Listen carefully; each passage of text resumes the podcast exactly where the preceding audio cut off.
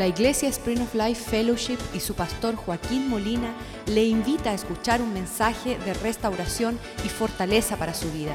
Sea parte de la visión Cambiando el Mundo. Padre, te damos gracias nuevamente por tu bendición sobre esta casa. Reconocemos que hay un rocío especial que distila tu presencia y tu corazón sobre nosotros.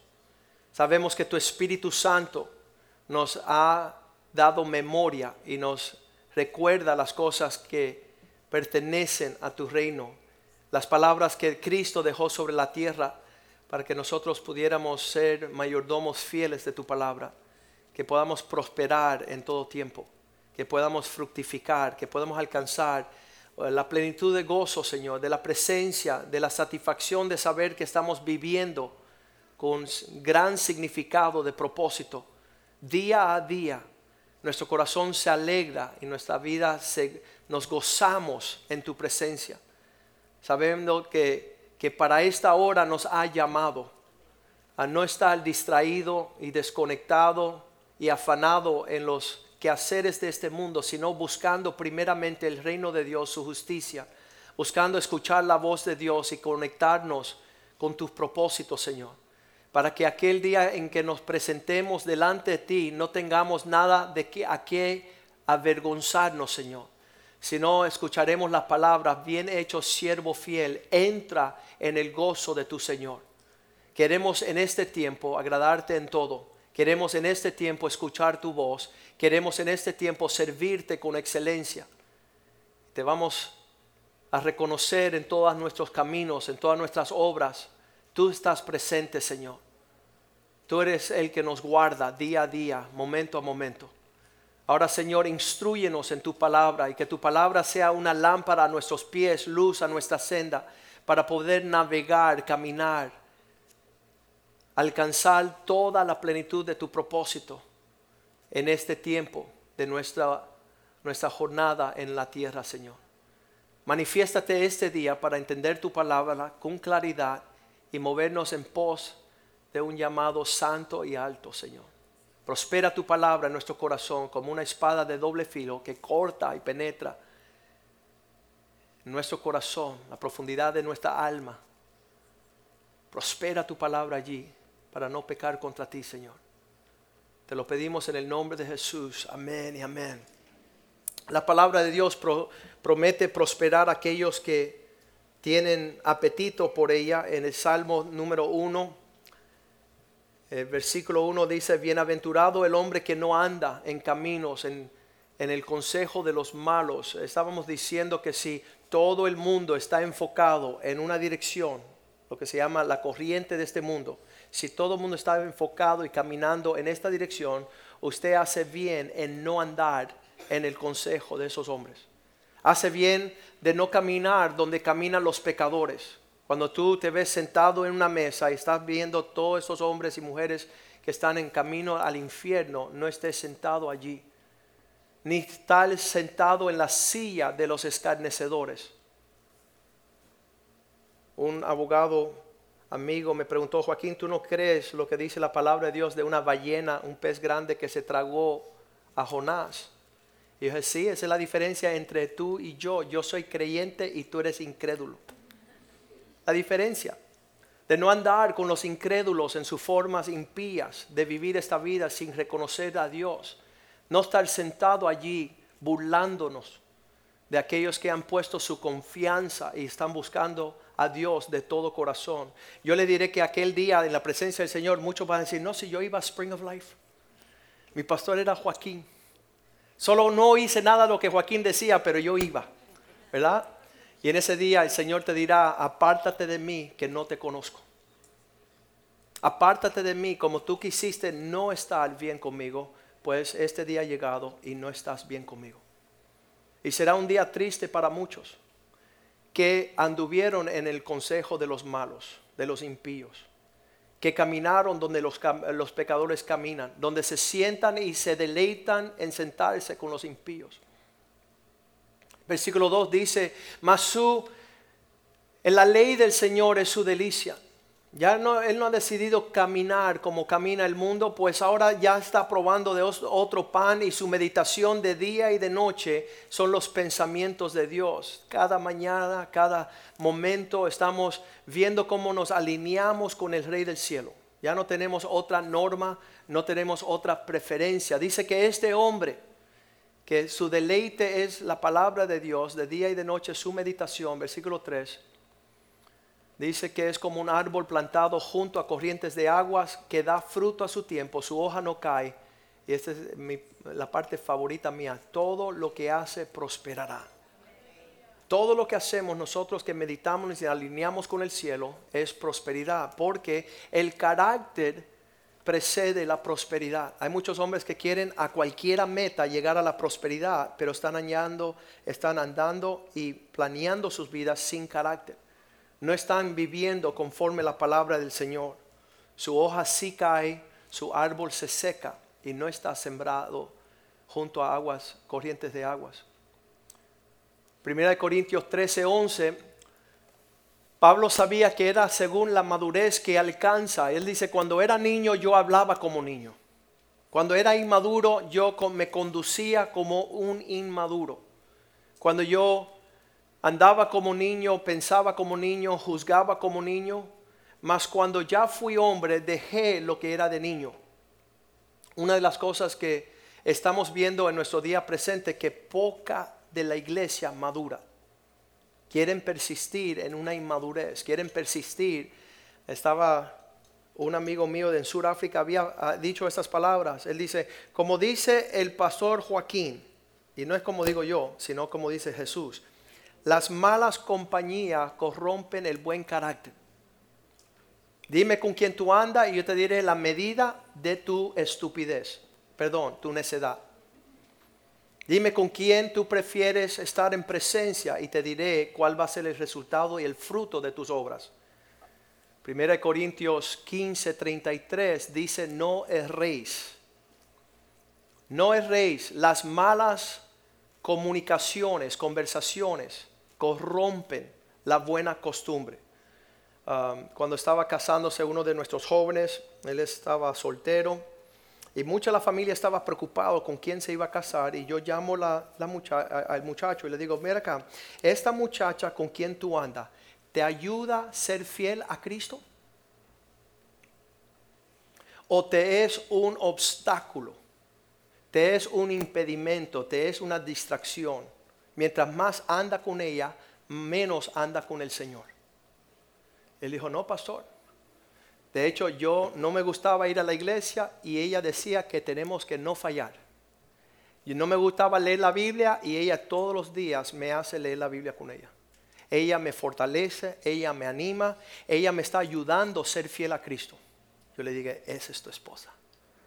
Esa es la mujer que Dios tiene para ti, la que te ayuda a alcanzar el propósito de Dios. La que te está distrayendo, la que te está ah, desconectando, la que te está entre, ay no, tengo flojeras hoy, no vayamos, no vayamos. Y tú te vas enfriando, enfriando, enfriando. No te reís, las malas compañías van a corromper el buen, la buena costumbre. Cuando toda la familia estaba preocupado porque si ella iba a ser la muchacha y yo le hice la entrevista a él, dice, no, si ella me ayuda hasta el día de hoy, ella lo ayuda a él, ya llevan casados unos 10 años. Ella lo ayuda a ser fiel como un siervo de Cristo. Dice la palabra del Señor que nosotros podemos indagar. Estábamos esta semana en el grupo de los hombres jueces capítulo 13, versículo 8. Estaba el hombre de Dios, Manoa. Este era el papá de Sansón. Tú dices Sansón, el, fortachón, el, el hombre fuerte de la Biblia. El papá de él tenía una preocupación. Él oraba de esta forma. Entonces oró Manoa al Señor y dijo, Señor mío, yo te ruego que el varón de Dios que enviaste, ese mensajero que traía la palabra de Dios, que vino a nuestro hogar, ese hombre que vuelva ahora a nosotros para que nos enseñe cómo hayamos de hacer con el niño que ha de, nacer. Qué lindo que un padre de familia diga, Señor, quiero darle buena vista al hombre de Dios que venga a darnos la instrucción tuya de cómo criar a nuestros hijos. Nuevamente esta semana tuve que decirle a dos, dos parejas, dos familias, qué horrible que Dios le ha dado a tus dos hijos preciosos, dos padres idiotas. Qué horrible. Que en vez de darle un testimonio de lo que es Dios, de lo que es la palabra de Dios, de lo que es buscar de Dios, tiene dos egoístas, prepotentes, arrogantes y maduros que están continuamente peleando, están continuamente causando eh, la palabra divorcio, separación. Qué horrible la inestabilidad. Las estadísticas dicen que cuando hay una división en la familia, dice que no prosperará la familia. Una casa dividida no prosperará. Y es lo continuo que está en nuestras bocas. Si seguimos así, te voy a dejar. Si seguimos así, ya se terminó. Si seguimos así, pues me voy. ¿Sabes que Cada esas palabras vienen del mismo infierno. Estamos celebrando nosotros este verano, hace unos 30 años que mis padres encontraron a Cristo y decidieron buscar del Señor. Y eso fue como un amparo, un refugio sobre nuestro hogar y sobre las naciones de la tierra, una familia. Una familia que vio el poder de Dios, de una unidad, de una reconciliación, sirve como beneficio a muchas familias de la tierra. No podemos ni contar el número de familias que se han restaurado y reconciliado por una pareja que decidió hacer la voluntad de Dios. Alabanzas al Señor. Estábamos en pos del infierno, estábamos en la dirección del mismo eh, Satanás con toda su destrucción y hubo un arrepentimiento a buscar de Dios de todo corazón. Señor, ya que nos rescataste, ya que nos salvaste, nos presentamos para hacer tu voluntad. Nos presentamos ya para no tener ah, metas físicas, terrenales, sino buscar tu propósito. Así dice en 2 Corintios 3:18 que ya que nuestra mirada está en Jesús, ¿cuánto tienen su mirada en Jesús? Si tienes tu mirada en Jesús, estás experimentando un reflejo que te transforma. Dice, por tanto, nosotros todos mirando ya con una cara descubierta, ya no hay nada que nos esconda de la presencia del Señor, como un espejo, estamos viendo la gloria del Señor. Observándolo a Él, somos transformados de gloria en gloria hacia su misma imagen por el Espíritu del Señor. Hay algo sobrenatural que está aconteciendo en nuestras vidas. Ya no estamos caminando como el mundo, amando el mundo, sirviendo el mundo, Sabes, somos payasos, somos títeres de este mundo. El payaso más grande de nuestra generación se acaba de suicidar esta semana. El señor Robin Williams, que significa el hombre más cómico de nuestra generación, murió tristemente sin esperanza. Murió sin alcanzar un testimonio de bendición para sus hijos. Los hijos hubieran preferido no tener un padre tan cómico que le hubiera dejado una esperanza mayor, una esperanza grande en la plenitud de la presencia del Señor. ¿Qué hacemos entonces? La iglesia ha sido llamada a conformarse no a la imagen de este mundo. Romanos 12.1 dice, les pido, esto es Pablo escribiendo a los romanos, les pido hermanos, por la misericordia de Dios, que cada uno se presente vuestro cuerpo como un sacrificio vivo, santo, agradable a Dios, que es nuestro culto racional. racional. ¿Qué significa? Ya que Dios nos rescató de la muerte, del infierno, ¿sabes qué? No existía una familia Molina hace 30 años. Eso estaba destruido totalmente por, por espíritus inmundos que no querían ver una familia disfrutar, ver unos hijos en, compañerismo con sus padres, ve unos hermanos que, disfrutaban la presencia del Señor. una destrucción, le digo muchas veces, en estos últimos días uh, hubo un, uh, en una planta nuclear en Rusia, ¿cómo se dice? Chernobyl.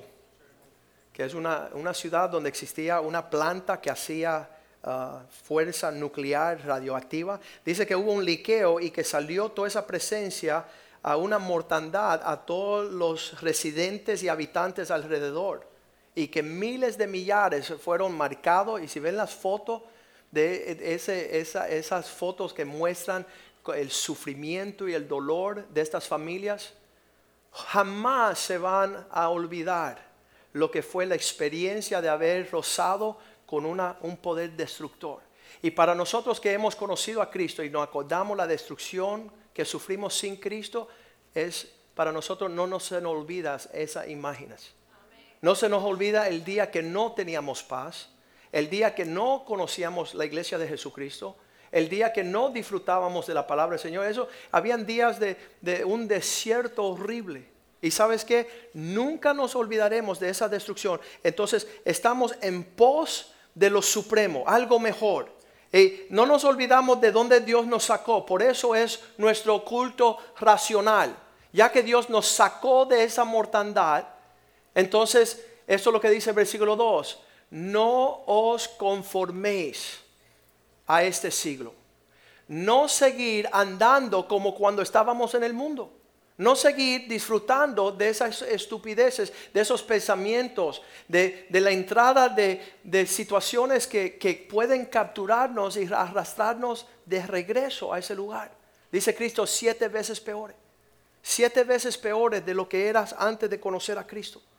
Sino no conformándonos a este siglo, no eh, viéndonos qué es lo que hace el mundo, cómo lo hace, cuándo lo hace, para, para, sino transformados esa transformación por medio de la renovación de nuestro entendimiento, que nuestros pensamientos ahora son diferentes que el mundo, que nuestras prioridades son diferentes que el mundo, que nuestra meta es diferente que el mundo. Ya hemos sido llamados de las tinieblas a una luz maravillosa, cual sea para buscar la buena voluntad de Dios, agradable y perfecta. Versículo 3 dice que nosotros podamos um, alcanzar una gracia mayor, un, un nivel de provisión mayor que lo que el mundo nos promete. Pero hoy día tristemente hay muchos que prefieren estar como Lot, cerca de Sodoma. No voy a andar como Abraham, es demasiado agresivo, es demasiado loco. El pastor quiere cambiar el mundo de verdad. Quiero, quiero estar ahí en, en aguas tibias. Quiero ser amigos de los pecadores. Quiero que ellos me entiendan. Quiero que, eh, que ellos me vean ah, razonablemente con ellos. No quiero que ellos piensen que estoy loco. Pues ahí dice 2 pues, Timoteo 4, versículo 3, que ya que no queremos andar según la palabra de Dios, vendrá el tiempo cuando no van a sufrir la sana doctrina. No van a soportar. Es demasiado agresivo. El pastor quiere que, que, que conozcamos a Cristo de verdad. Que le sirvamos de verdad que vivamos para Él 100%, que no estemos consumidos con la presencia del Señor en tal forma que ya no hay otro deleite. Dice la Biblia que el que encuentra la perla de gran precio vende todo lo que tiene y compra esa tierra para deleitarse en un, en un gozo, habiendo alcanzado aquel, aquella perla de gran precio. ¿Cuál es el valor más grande que tiene el hombre? Servir al Señor, conocer al Señor. Pero llegará el tiempo donde no sufrirán sana doctrina, sino teniendo comezón de oír. Eh, hermanos, ¿cuántas veces yo he escuchado desde que estoy pastoreando? Escucha esto. Hace 16 años iniciamos esta iglesia. ¿Cuántas veces yo he escuchado, me voy a otra iglesia? Me voy para otra iglesia, pastor, tú eres demasiado radical. Tú quieres que yo sea un cristiano de verdad. Sabes que tenemos gran responsabilidad porque están llegando esos, eh, todos esos niños que están viendo aquí, están buscando las palabras que salen de tu boca, de tu corazón, las actitudes. Vamos a ver el ejemplo. Vamos a ver el, porte de aquel que dice amar a Dios por encima, por, por sobre todas las cosas. Y que Cristo dice, ¿sabes qué? No voy a permitir que tú seas un tropiezo para uno de mis pequeños. Preferible amarrarte una piedra y lanzarte al mar a que tú hagas uno de mis pequeñitos tropezar. Esa es la medida de lo que Dios exige para nosotros que estamos caminando con Él. Pero en aquellos días se amontonarán maestros conforme su propia concupiscencia. Los que no quieren sana doctrina quieren andar en una medida que se asemeja más al mundo. No tenemos que ser tan exagerado, pastor. No tenemos que ser tan radical. ¿Sabes qué? Cristo dice eso. Trata de no llegar al trabajo un día a ver cómo te va con tu jefe. ¿Cuándo se atreven a probar eso esta semana? Vamos a tener la tasa de desempleo mayor. Traten. Intenten llegar a un lugar donde tienen un jefe y decir, ¿sabes qué? Estaba muy ocupado por llegar. Este, tenía muchas cosas en la casa. ¿Sabes qué? Te van a despedir automáticamente. Te van a decir, mira, eh, como le dijeron a un hermano, le, dije, oye, ¿te van a dar las vacaciones? No, me dieron el año entero. Y yo dije, yo no lo entiendo, lo habían votado. Ya que tú quieres tomar la libertad de faltar un día, te voy a dar el año entero de vacaciones para ver dónde, en qué cueva te vas a meter a buscar la paz, el gozo y la presencia de Dios. El libro de Malaquías lo dice muy bien. Trata de hacer eso con tu propio jefe para ver cómo te va el asunto. No sea que Él te despida por tiempo largo. Y nosotros disfrutamos de llegar a la casa de Dios cuando nos conviene. Cuando nos gusta, cuando no tenemos nada que hacer. O nada, ¿verdad? Porque no se dice nada. Nosotros somos bien torcidos en nuestra formación. Pensamos que llegar a la casa de Dios es el tiempo de hacer lo que nosotros queramos.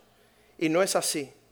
Versículo 4 dice que sus oídos se tornarán, se apartarán de la verdad el oído y volverán a sus tradiciones.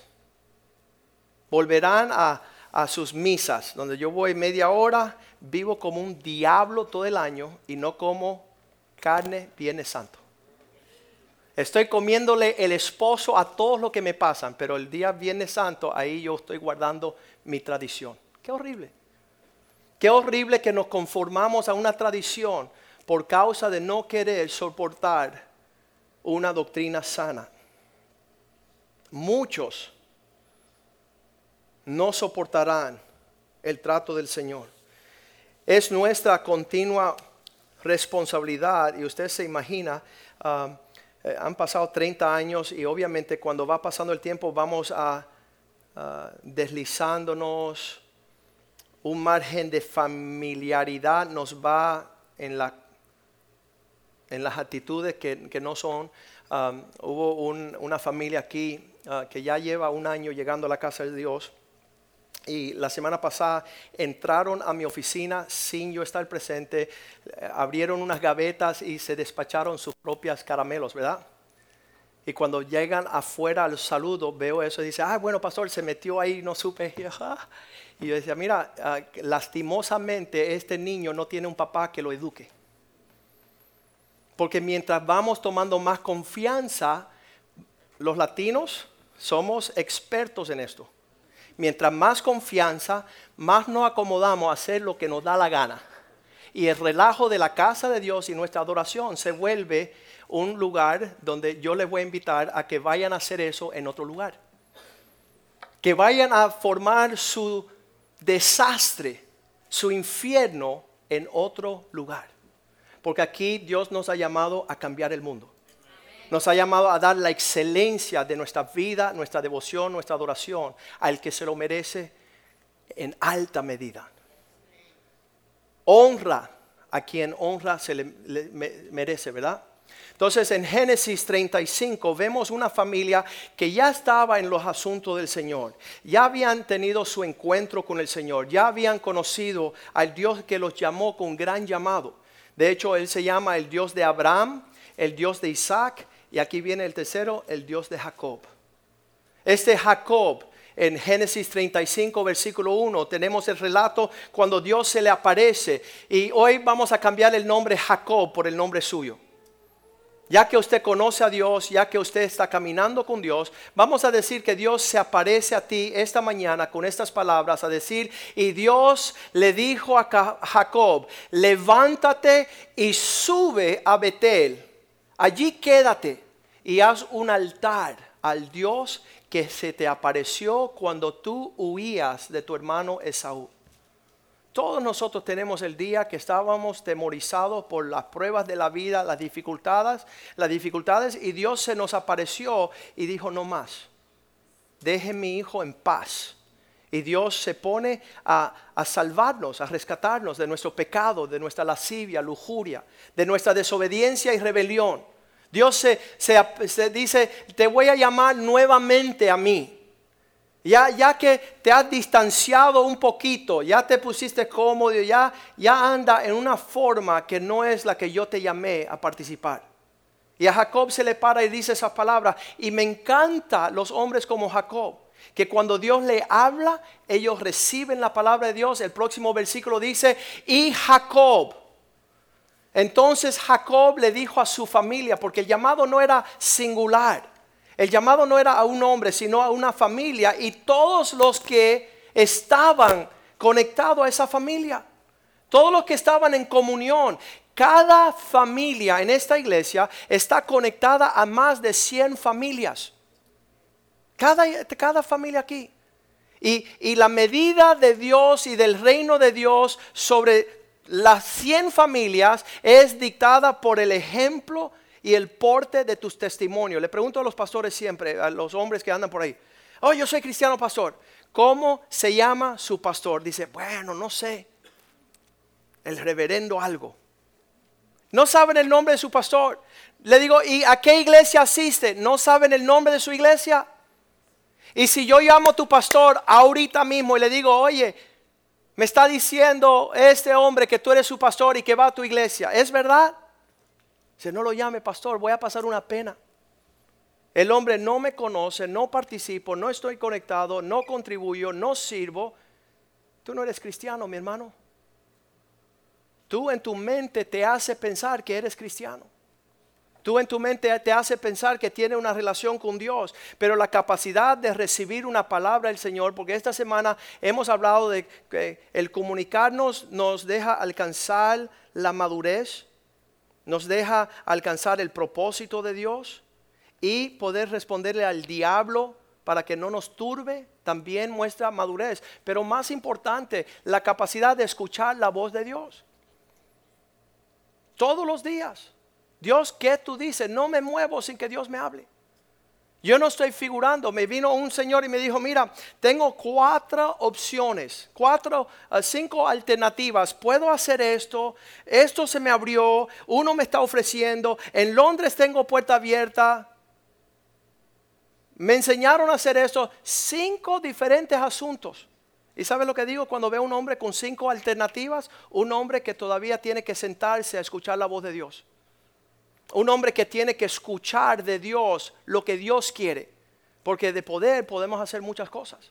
Pero Dios tiene precisamente lo que Él desea de nuestras vidas. Y cuando un hombre me dice, ¿qué debo de hacer, pastor? Le digo, debes de buscar una palabra de parte de Dios. No hacer lo que te parezca. Dice ahí el versículo 2, dice, entonces Jacob le dijo a su familia y a todos los que estaban con él, todos estaban en su círculo de influencia, a todos le había comunicado, quítense lo de los dioses ajenos que hay entre vosotros. ¿Qué hacía la familia de Jacob con saturado con lo que le pertenecía a otros dioses? Dios no es un Dios policeísta donde Él eh, te permite servir a otros dioses. Él dice, yo soy Dios celoso. Dice, no tendrás dos dioses, porque aborrecerá el uno y vas a servir al otro. Tú no puedes servir a Mamón y servir a Cristo. No puedes servir a los negocios y a los clientes y servir a Cristo. Entonces, quitad los dioses ajenos que hay entre vosotros. Y limpiaos y mudad vuestros vestidos. Comienza a vivir en las vestimentas de lo que muestra que tú eres. Empieza a mostrar con tu vida, con aquellos artículos que tú te pones, qué eres. ¿Sabes que Ya los niños en esta iglesia de, esta, de este tamaño, de esta edad, ya están diciendo, mira pastor, un Peter Pan. ¿Qué significa? Un inmaduro. Un hombre que no ha dejado su niñez. Fuimos hace dos semanas al juego de los Marlins a ver un martes, había un juego y tengo un, uno de nuestros hijos de nueve añitos. Y dice, pastor, ve allá al final del campo. Y sí. Viste que hay una, un centro nocturno, un lugar que se llama Clevelander, donde se reúnen los muchachos, los jóvenes, aquellas personas que quieren divertirse mirando un juego de pelota. El Clevelander es como una cantina.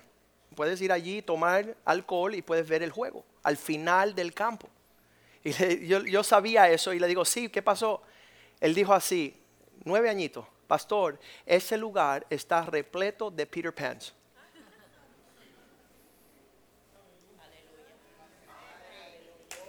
Nueve añitos.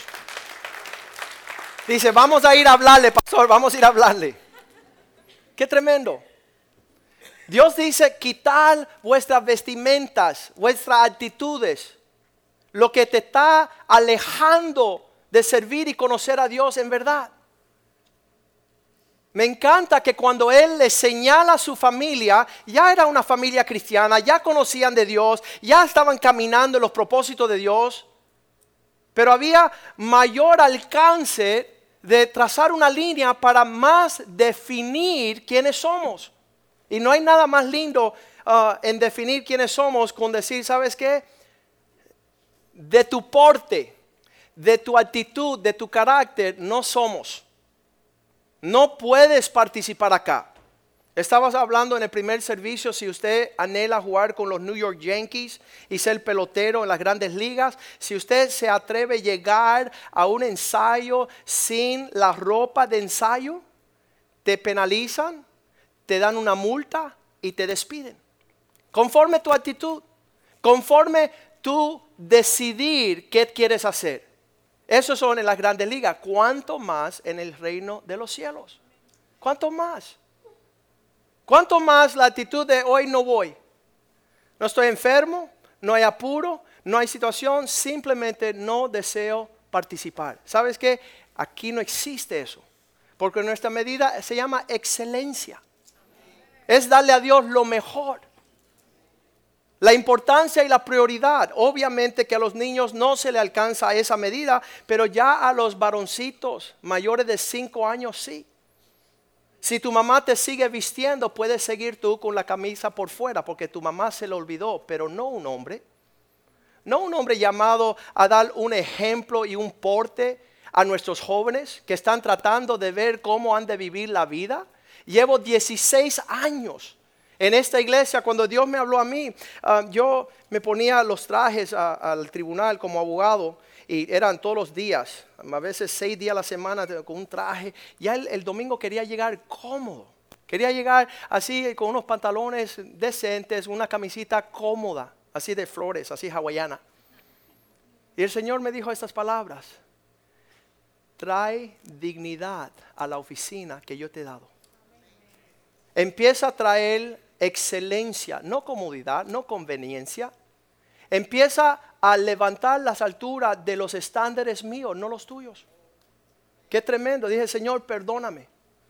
Perdóname, quiero responder como respondió la familia de Jacob al escuchar estas palabras. No se pusieron a discutir, no se pusieron enojados, no buscaban otra iglesia. Versículo 3 dice, entonces la familia entera dijeron, levantémonos, subamos a Betel y haré allí, eh, todavía Jacob está hablando, haré allí altar al Dios que me respondió en el día de mi angustia y ha estado conmigo en todo el camino que yo he andado. El Dios que me encontró hace 30 años, han pasado 30 años, me sigue abrazando hasta el día de hoy.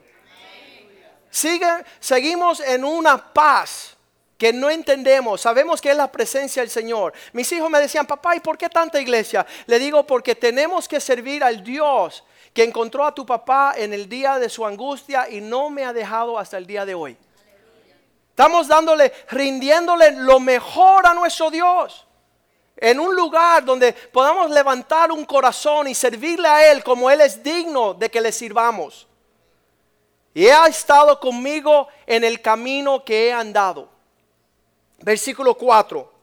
Por esta razón, así que dieron a Jacob todos los dioses ajenos que habían en poder de ellos.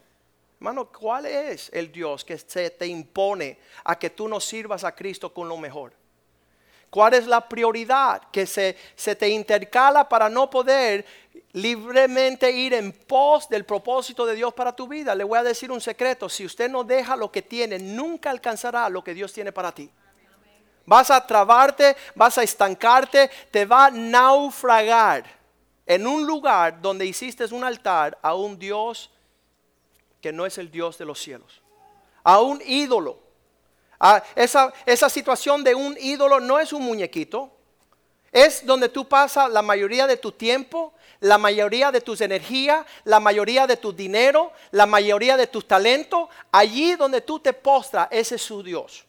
Sea un trabajo, sea una carrera, sea una familia, sea una, un hobby.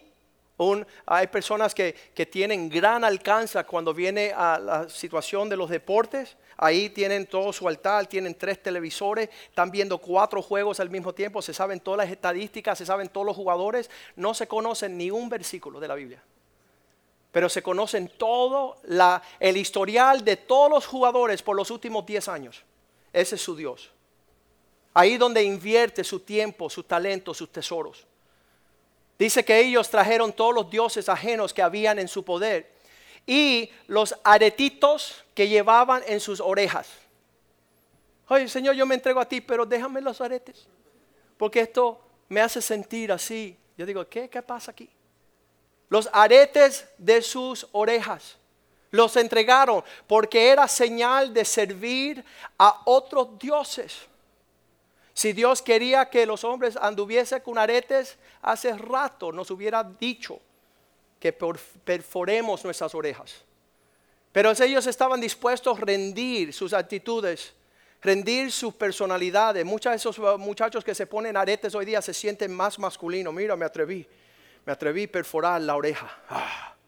¿Sabes qué? Quítate eso para que le dé lugar a que Dios sea tu Dios. Quítate eso para que puedas rendir culto a tus hijos en tu familia. Jacob levantó todo lo que había recolectado de sus familias y lo sembró debajo de una encina que estaba junto a Siquem. Dice que cuando ellos empezaron a caminar en obediencia, versículo 5, ya el temor no era de las multitudes, ellos ya no tenían temor, porque muchas veces hacemos esta cosa para librar el temor de lo que nos quedan alrededor, sino que aquellos que les rodeaban, el terror de Dios estuvo sobre las ciudades que habían en los alrededores y no perseguían a los hijos de Jacob. Parece que esos aretes era para identificarse con los demás, con la cultura en que vivían. Pero a partir que ellos trazaron una línea, decir, somos objetos ah, con una devoción a Dios que los otros países cogieron, los alrededores cogieron miedo de ellos empezaron a respetarlos aún mayormente. Empezaron a, verlos en otra identidad. Y dice que ellos caminaron, versículo 6. Caminaron Jacob, llegó Jacob a Luz que está en la tierra de Canaán, él y todo el pueblo que con él estaba. Empezó a, caminar en la dirección de Dios. Y versículo 7 dice que Jacob allí levantó altar, edificó allí un altar en ese lugar llamado Ebetel, porque allí le había aparecido Dios cuando huía de su hermano. Dios empieza a dirigir a Jacob en la dirección que él tiene como propósito.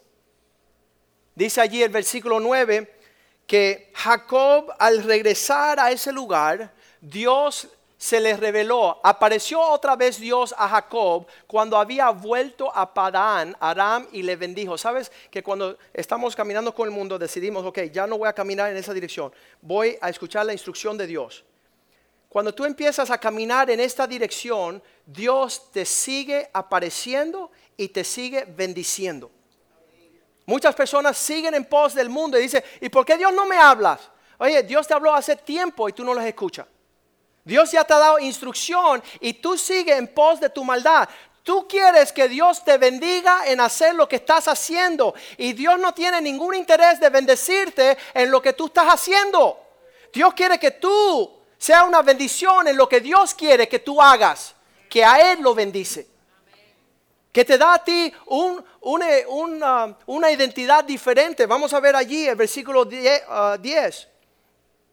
Cuando Dios ve a este hombre dispuesto a caminar diferente, dijo Dios, tu nombre Jacob no se llamará más tu nombre Jacob, sino Israel será tu nombre y llamó su nombre Israel. ¿Qué significa? Tú eras, tenías un nombre, Jacob significa idiota, el que está viviendo para sí mismo, el usurpador, el que está buscando a ventaja propia. Cuando él empieza a buscar las cosas de Dios, Dios dice, ya no eres idiota, ya no es usurpador, ya no estás viviendo para ti, serás un príncipe entre las naciones. Vas a ser un referente a los pueblos, Israel, padre de multitudes. El ejemplo suyo servirá a todos los pueblos. Un cambio de carácter, de pajuato a príncipe de hombre cualquiera, imitando el mundo, pensando como eh, piensan los impíos, aquel que piensa filtrando la sabiduría del cielo. Que no tiene cualquiera medida, como quiera, pastor, donde quiera. A veces sí, a veces no. No. Un hombre de convicción, un hombre que ya tiene otra meta. Y dice el versículo 11 bien clarito, Dios se le reveló como el Dios yo soy omnipotente. El Dios que te va a llevar a crecer, a multiplicar, a ser una nación. Y de tu vientre van a surgir reyes de la tierra. Hijos que la tienen bien puesta. Una meta bien puesta. Hemos tenido demasiadas generaciones de hombres yéndose por el precipicio del egoísmo, destruyendo familias, legados, identidad. Y Dios dice, si cambias rumbo, te voy a mostrar que soy el Todopoderoso. Te voy a mostrar el fruto de aquellos que me honran. Y de tus lomos saldrán reyes. De tus lomos saldrán reyes. Esa tierra, versículo 12. Esa tierra que le di a Abraham y a Isaac, te la doy a ti. Tú serás escogido mío y tu descendencia después de ti será bendita. Le daré la tierra a este pueblo.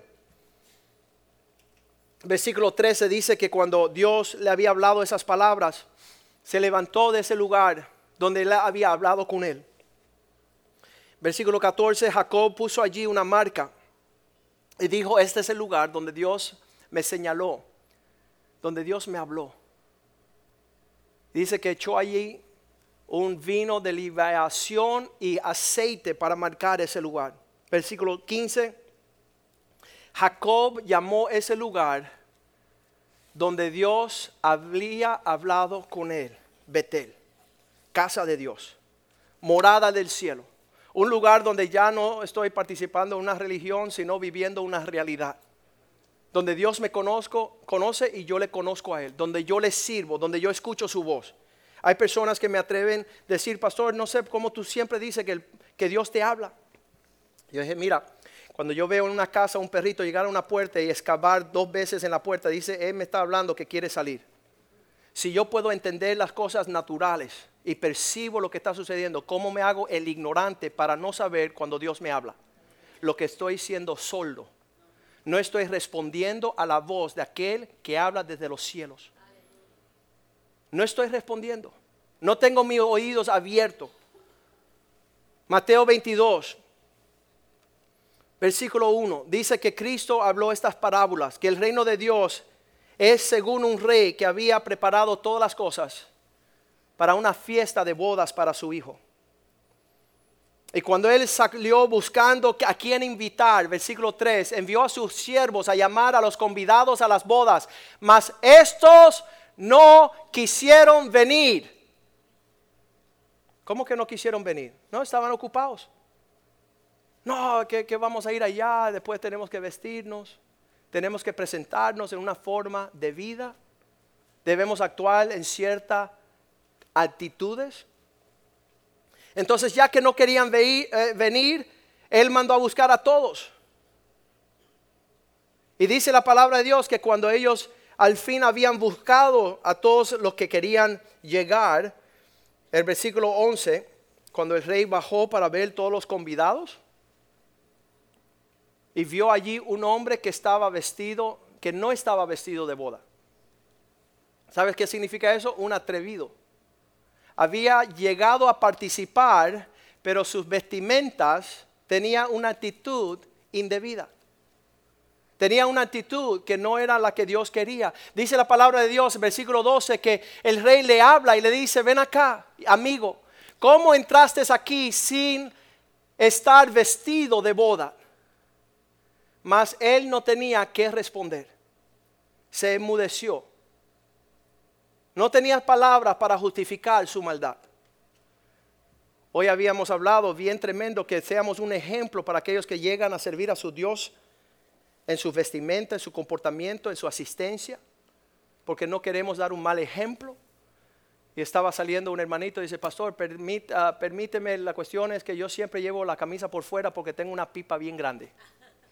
Yo digo, bueno, cómprese una camisa más grande. Pero no deje de dar un ejemplo de aquellos que se van a parar delante de reyes, primer ministros, embajadores, aquellos que van a ser utilizados a ir a reyes y naciones a cambiar el mundo. Dios está levantando una multitud diferente en este lugar. Unos siervos que son capaces de no emudecer, sino decir, heme aquí Señor, quiero presentarme en tal forma que te agrade, con mis actitudes, con mis pensamientos, con mi participación. Quiero ser lo que tú quieres que yo sea. Juan 8:29, Cristo bien dijo, el que me envió siempre está conmigo, porque yo siempre hago lo que a Él le agrada. Estoy viviendo mi vida según los márgenes de agradar a Dios y no a los hombres. Pablo dice, si yo agrado a los hombres, nunca pudiese ser un siervo de Dios. Si yo ando, flojo, ando ah, en un mal testimonio, ando aragán. Yo me, me, asustaba de joven. Yo leía ese proverbio que dice un poco de dormir, un poco de dobleza de las manos, un poco de descansar y vendrá la pobreza y te te quitará todo. Yo decía, a mí no. Yo no quiero tener ese ejemplo. Yo no quiero tener esas consecuencias. Voy a hacer todo lo diferente. Dormí así, mira. Para no unir las manos. Para no parecerme como aquellos que estaban viviendo con actitudes indebidas.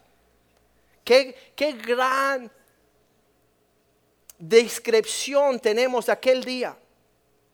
Dice que a ese amigo que se quedó enmudecido, versículo 13, Mateo 22, 13 el rey le dijo a sus siervos, entonces el rey dijo a los que servían, atad a este pies y manos, échalo en las tinieblas de afuera.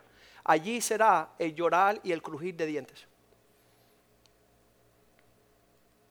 la semana pasada hablaba con un señor que se dice cristiano, dice, solamente fumo una vez al año, pastor, y tú la tienes cogida conmigo. Le digo, no, ese cigarrito, ese tabaco que te fumas una vez, muestra lo pequeñito de lo que tú no quieres hacer para alinearte con Dios. Muestra tu dejadez, en otras palabras, muestra tu flojera. Una vez al año, bota eso de tu vida, una vez y por todas. Honra a Dios con tu vida, con tu ejemplo, con tu existencia, con tus palabras y pensamientos. Para que, para que las vestimentas sean tales donde no tienes que sufrir. Versículo 14 dice, muchos son los llamados, pero pocos escogen honrar a Dios. ¿Cuántos conocen que Dios dice, vengan todos a mi salvación, a mi redención, a servirme a mí, Dios del universo? Todos. Pero ¿cuántos escogen recibir con alegría? Dice allí Hechos 2.41, aquellos que escuchaban la palabra de Dios con alegría se bautizaban. ¿Cuántos están bautizados? No estamos pensando los pastores. Todavía no estamos pensando. Así que los que recibieron la palabra con alegría fueron bautizados y así se iba añadiendo tres mil personas más a la iglesia. Esos, esos pedidos de Dios de cambiar nuestro porte, nuestra vestimenta, Romanos 13, 14. Pastor, entonces, ¿cuál es la vestimenta que honra a Dios? Dice Romanos 13, 14. Sino vestidos del Señor Jesucristo. Toma las actitudes que hubo en él para agradar al Padre. Y no proveáis para los deseos de la carne. No alimentes lo que te va a seguir llevando a ser un pajuato. Una persona dejada, una persona que no es capaz de decir, imíteme a mí como yo imito a Cristo. Es, una, es una, eh, son líneas ah, de, de un porte diferente. El poder agradar a Dios.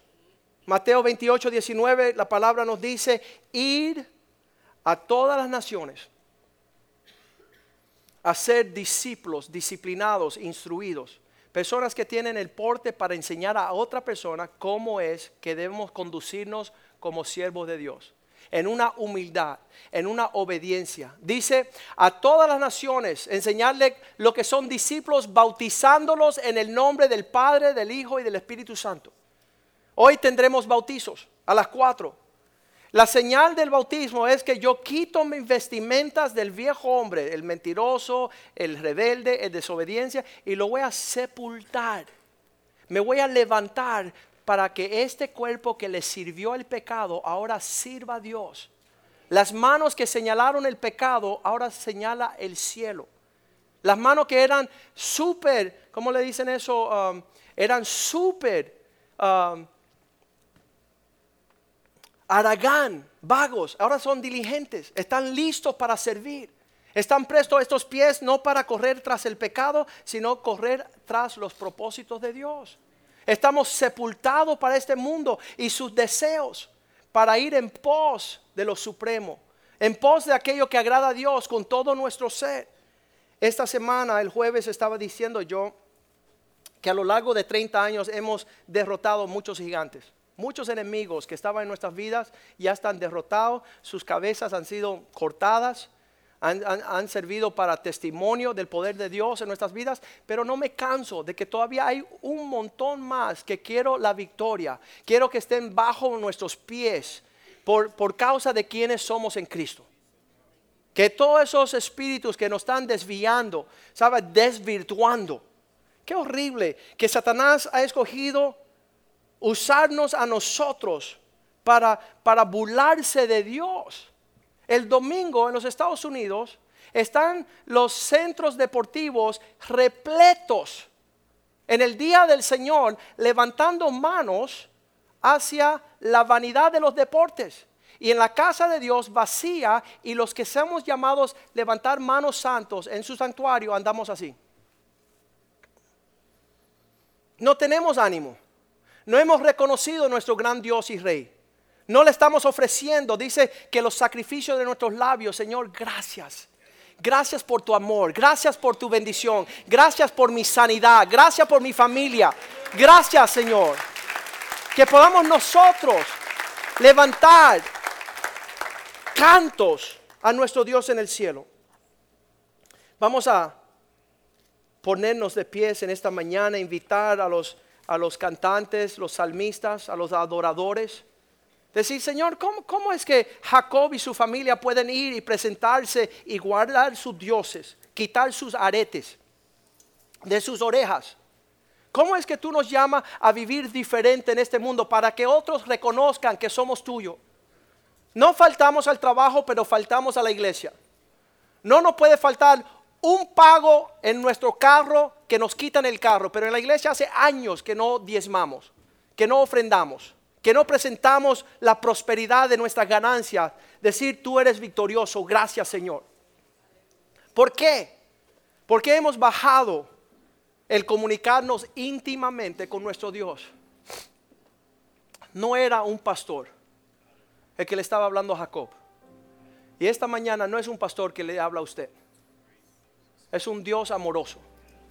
Un Dios que quiere revelarse a ti como el Shaddai, el Todopoderoso, el Omnipotente, para multiplicar, dice fructificar, hacerte levantar como una nación fuerte y de tus lomos van a salir reyes sobre la tierra. De tu ejemplo, de lo que tú vives interiormente, vendrá un linaje especial. Eso es lo que quiero yo. Por eso cuando han llegado hombres de gran dinero a este lugar a decir, mira pastor, tengo ahí un, un terrenito que te quiero decir, mira, métase su terreno allí en una inversión buena. Pero aquí lo que estamos buscando es un- una ciudad cuyo hacedor es Dios. Un- una, una herencia eterna. Mis hijos no tienen su confianza en una carrera, en una inversión, buscando mendigar. Hemos conocido a muchos hombres. Hemos conocido a muchos hombres prudentes. No se lo he presentado a mis hijos. No quiero que mis hijos les vean. No quiero que mis, mis hijos vean sus actitudes. Quiero que mis hijos confían 100% en Dios. Prefiero no ir a sus casas. Porque veo la miseria de su vida espiritual.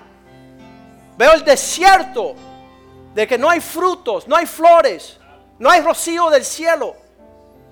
Nuestros hijos han puesto su mirada en las alturas de Dios. Agradar a Dios en toda forma. Esta semana me dijo el hijo, papá, quiero entender un poco más esa, ese principio. Ese principio de Dios que dice que me guarde hasta que yo esté preparado para casarme. Explícamelo de nuevo. Yo, bueno, hijo, esto es. Y nos sentamos y hablamos los principios de Dios. Cómo guardar su corazón. Cómo agradar a Dios del cielo y no a, a la cultura en que vivimos. No tenemos, siendo pueblo de Dios, de ser impíos. Deseando lo que los impíos desean. Siempre cuento la historia de, un amigo que dice, no, mi suegro acaba de comprar un bote de cinco mi- eh, 50 millones de dólares. Le digo, oye, escúchame, entre nos, tu suegro es un idiota y no tiene ni un amigo para montarse en ese bote de 50 millones, porque es un miserable. Entonces busquemos de los tesoros celestiales, busquemos agradar al Dios de los cielos, presentar nuestro corazón para agradarle a Él y que todo lo que sea un impedimento y un estorbo, arrancarle la cabeza, quitarlo de nuestros medios. El poder hablar con nuestra familia como hizo Jacob, inténtelo hoy a ver cuál va a ser la respuesta. Dios me habló hoy, hijos, hijas, amigos que están en mi casa, Dios me habló hoy que Él quiere estrechar el camino y que yo guarde todo lo que no le agrade. Aretes, actitudes, Voy, voy a, a- a quitarme todo lo que no es de Dios para acercarme más a Él. El Dios que me libró el día que yo andaba angustiado con mi hermano. El Dios que se quiere revelar y darme un nuevo nombre. Un nuevo futuro, un, un nuevo horizonte, ¿verdad? Lo que cantamos al Señor esta mañana, quiero que usted esté a cuentas con Dios. Mi responsabilidad es que usted llegue a comunicarse. ¿Sabes? Muchas veces un amigo mío le dio cáncer. Dice, Joaquín, ¿cómo es que me estoy supuesto de amigar a Dios para que me sane? Yo decía, mira, eso es problema tuyo. Es tu situación con tu Dios que ha hecho todo lo posible para acercarte a ti, escuchar su voz, percibir en tu corazón lo que Él te está pidiendo, para que no sea un hombre que te lo esté pidiendo, sino el Dios de los cielos. En lo que cantamos esta canción, usted puede bajar ahí, inclinar el rostro y decir, Señor, yo quiero lo que quieras tú. Yo quiero agradarte, quiero vivir para ti, quiero conocerte, dame obediencia, dame valor de ser transformado.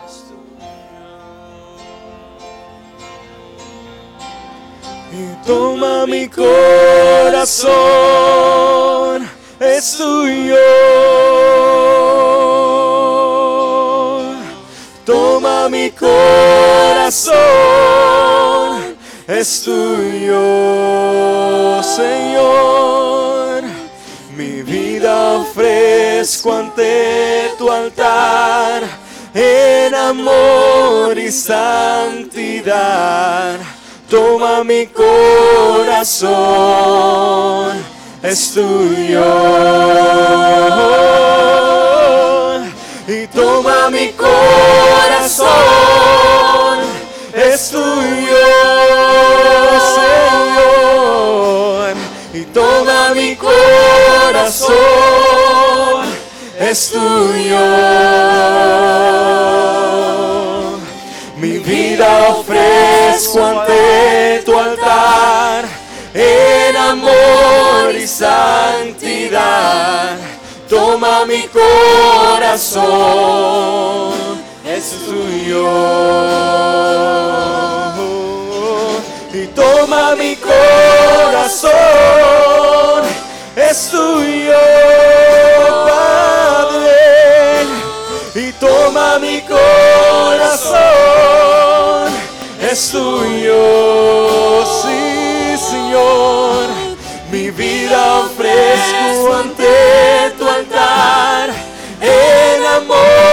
santidad. Toma mi corazón, toma mi corazón y toma mi corazón, es tuyo.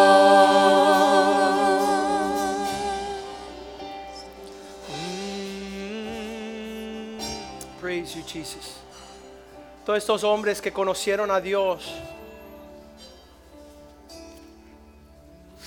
todos estos hombres que conocieron a Dios pudieron tener un testimonio de que Dios se le apareció a ellos en un momento de angustia, en el tiempo preciso. Yo sé que mi vida estaba en pos en camino al infierno cuando Dios envió a alguien que me hablara.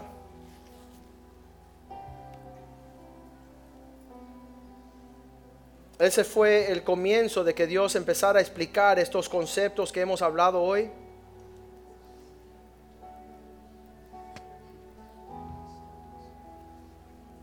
Sino que Dios en su misericordia se reveló y se sigue revelando. El hombre quiere, quiere participar en un sistema religioso, no conocer un Dios vivo. Porque un Dios vivo te va a reclamar que tú le dejes percibir que Él es Dios y que tú no eres Dios. Hebreos 8:11. Ninguno enseñará a su prójimo, ni ninguno tendrá que a su hermano decir conocer al Señor, porque todos me conocerán, desde el menor hasta el mayor de ellos. Ese, ese es el testimonio. Aquí no- no- yo no conozco Dios más que tú, ni tengo la gran revelación, así que todos tenemos el alcance de, de darle a Dios lo que Él nos está requiriendo. En el caso mío me, me llamó a salir de, de una carrera. Eh, Primero yo quería salir antes. Y yo decía, Señor, te quiero servir. dice, no, vas a trabajar y vas a trabajar duro. Amén. Y cuando ya llegó el tiempo donde estaba disfrutando mi carrera, Dios dijo, ok, ya no vas a hacer, ahora vas. Y sabes que Él es Dios. Yo no puedo decirle, no, ahora, ahora yo estoy cómodo, déjeme tranquilo, estoy, no. ¿Sabes qué?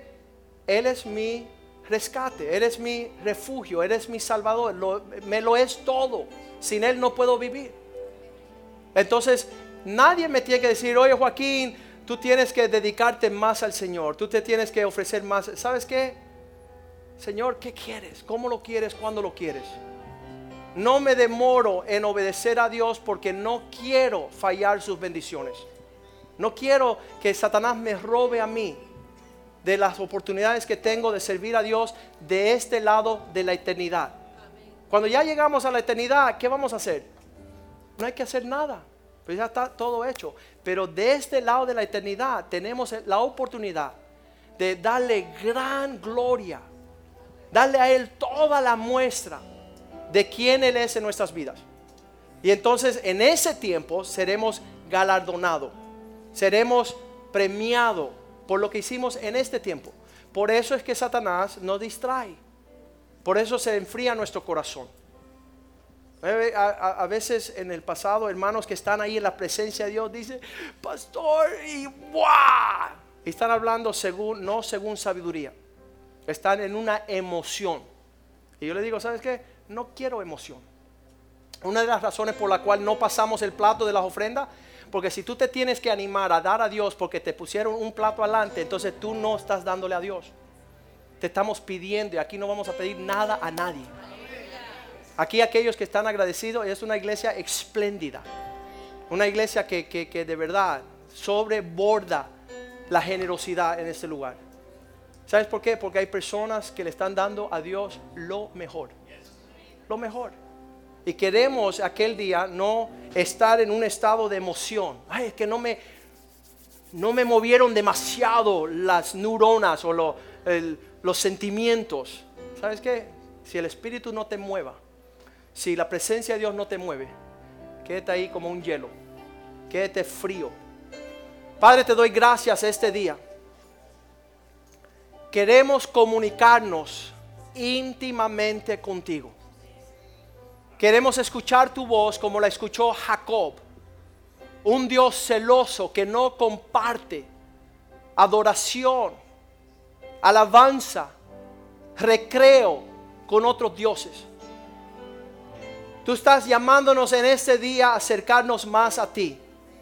Que el corazón nos late cuando estamos escuchando la voz del Espíritu que le dice a la novia que pueda perfeccionar y prepararse porque viene Jesús pronto.